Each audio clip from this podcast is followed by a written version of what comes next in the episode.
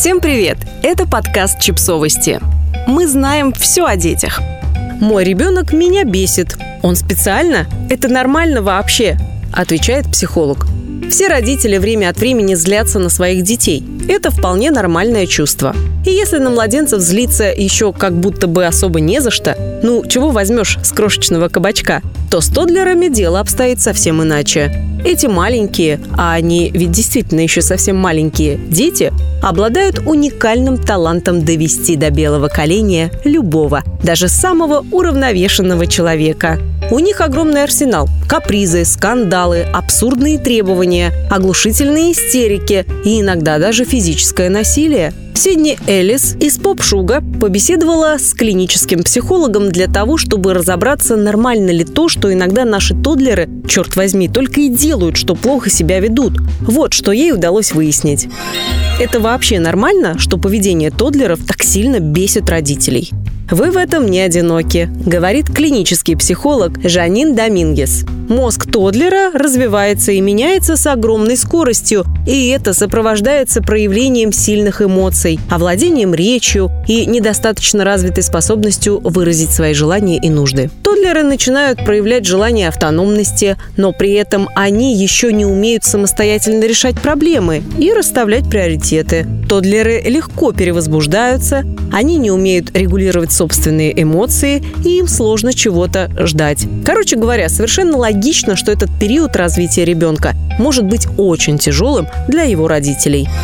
Иногда кажется, что дети специально плохо себя ведут, чтобы превратить родителей в огнедышащих драконов. Это действительно так. Несмотря на то, что дети часто демонстративно не слушаются родителей, делая именно то, что их настоятельно просили не делать, клинический психолог Жанин Домингес напоминает, что на самом деле они не ставят себе целью вас разозлить и не бесят вас намеренно. Понимаем, в это сложно поверить, но это факт. Когда Тодлер демонстрирует поведение, которое раздражает нас как родителей, то это может происходить потому, что это поведение помогает ему привлечь к себе внимание. Может быть, это поведение помогает ему успокоиться или получить необходимый сенсорный опыт, желаемую игрушку или заняться тем, чем он хочет. Или, может быть, поведение позволяет Тодлеру избежать того, чего он делать не хочет, объясняет психолог.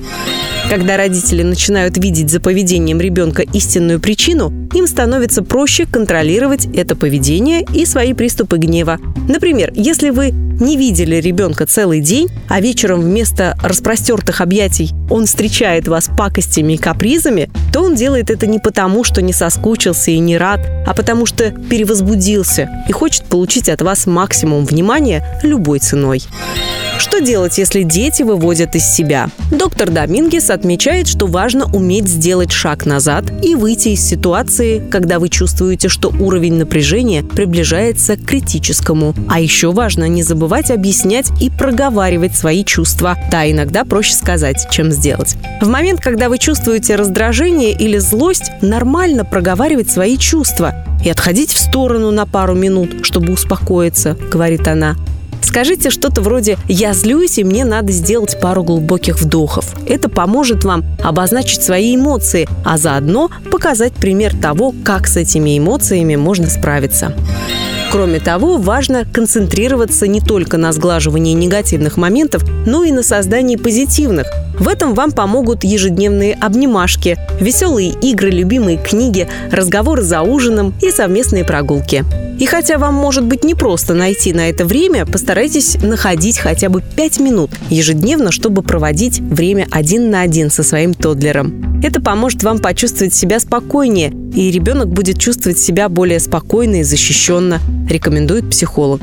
Ну и, наконец, не стоит бояться обращаться за помощью. Поддержка со стороны может принимать разные формы. Например, вы можете поделиться своим раздражением и усталостью с понимающей подругой или психологом, или же вы можете ненадолго оставить своего бесячего тодлера под присмотром терпеливой бабушки или бэбиситера, чтобы получить возможность выдохнуть и хоть немного перезарядиться. Не стесняйтесь обращаться за профессиональной помощью, говорит Домингес. Существуют полезные источники эффективных родительских стратегий, особенно тех, что применяются в период тодлерства. Не обязательно пытаться разобраться во всем самостоятельно, сердиться на детей и время от времени вскипать из-за их проступков. Нормально. Однако, если вы заметили, что постоянное раздражение мешает вам выстраивать отношения с ребенком или моделировать здоровое поведение в конфликтных ситуациях, лучше обратиться за помощью. Научитесь управлять своими эмоциями, и рано или поздно ваши дети начнут брать с вас пример. Подписывайтесь на подкаст, ставьте лайки и оставляйте комментарии. Ссылки на источники в описании к подкасту. До встречи!